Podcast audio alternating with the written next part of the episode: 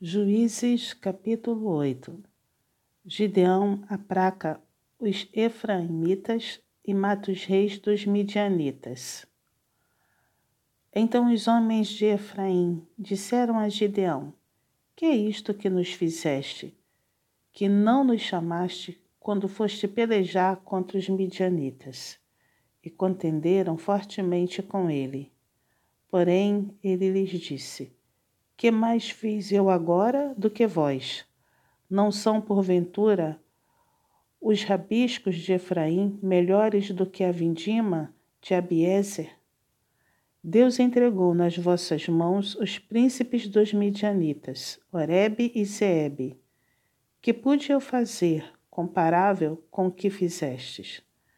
Então, com falar-lhe estas palavras, abrandou-se-lhes a ira para com ele.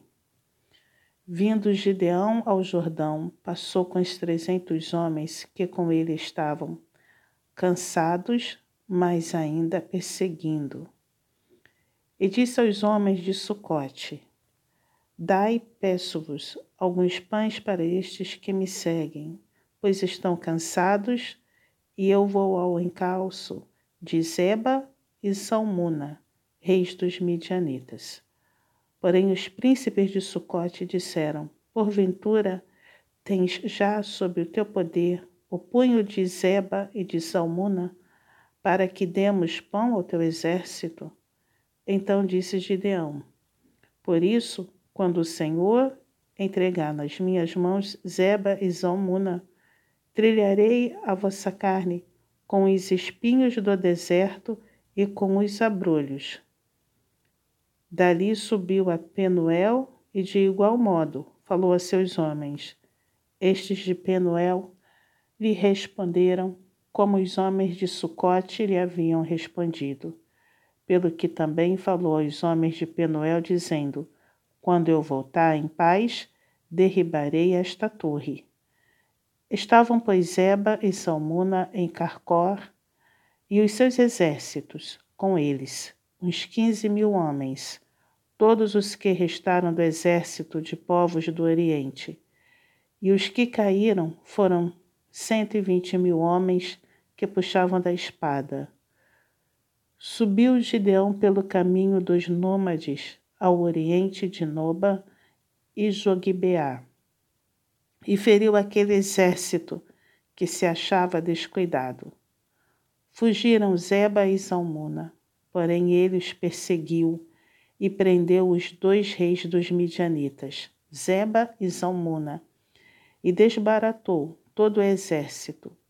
Voltando, pois, Gideão, filho de Joás, da peleja, pela subida de Eres, deteve um moço de Sucote e lhe fez perguntas. O moço deu por escrito o nome dos príncipes e anciãos de Sucote, setenta e sete homens. Então veio Gideão aos homens de Sucote e disse: Vedes aqui Zeba e Salmuna, a respeito dos quais motejastes de mim, dizendo: Porventura tens tu já sob teu poder o punho de Zeba e Salmuna, para que demos pão aos teus homens cansados? E tomou os anciãos da cidade, e espinhos do deserto, e abrolhos, e com eles deu severa lição aos homens de Sucote. Derribou a torre de Penuel e matou os homens da cidade. Depois disse a Zeba e a Salmona: Que homens eram os que matastes em Tabor? Responderam: Como tu és, assim eram eles. Cada um se assemelhava a filho de rei. Então disse ele: eram meus irmãos, filhos de minha mãe. Tão certo como vive o Senhor, se os tivesses deixado com vida, eu não vos mataria a vós outros. E disse a Jéter, seu primogênito: Dispõe-te e mata-os. Porém, o moço não arrancou da sua espada, porque temia, porquanto ainda era jovem. Então disseram Zeba e Salmuna: Levanta-te e arremete contra nós, porque qual homem tal a sua valentia. Dispôs-se, pois, Gideão e matou a Zeba e a Salmona, e tomou os ornamentos em forma de meia-lua que estavam no pescoço dos seus camelos.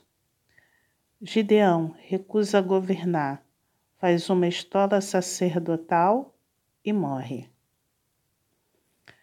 Então os homens de Israel disseram a Gideão: Domina sobre nós, tanto tu como teu filho e o filho de teu filho, porque nos livraste do poder dos midianitas.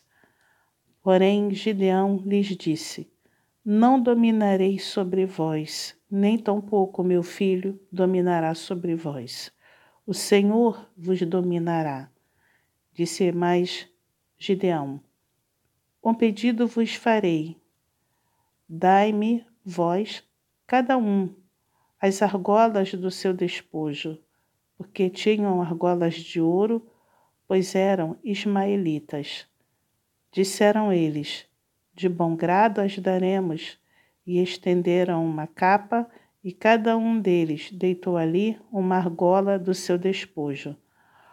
O peso das argolas de ouro que pediu foram mil e setecentos ciclos de ouro, afora os ornamentos em forma de meia-lua, as arrecadas e as vestes de púrpura que traziam os reis dos midianitas, e afora os ornamentos que os camelos traziam ao pescoço. Desse peso fez Gideão uma estola sacerdotal e a pôs na sua cidade, em Ofra. E todo Israel se prostituiu ali após ela. A estola veio a ser um laço a Gideão e a sua casa, Assim foram abatidos os midianitas diante dos filhos de Israel e nunca mais levantaram a cabeça. E ficou a terra em paz durante quarenta anos nos dias de Gideão. Retirou-se Jerubaal, filho de Joás, e habitou em sua casa. Teve Gideão setenta filhos, todos provindos dele porque tinha muitas mulheres.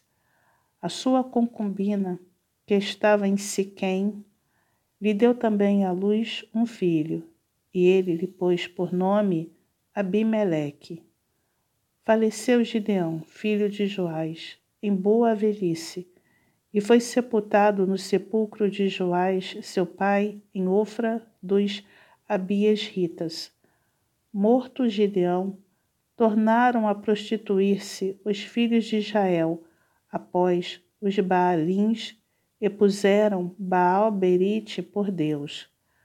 Os filhos de Israel não se lembraram do Senhor seu Deus, que os livrara do poder de todos os seus inimigos ao redor, nem usaram de benevolência com a casa de Jerubaal, a saber, Gideão, segundo todo o bem que ele fizera a Israel.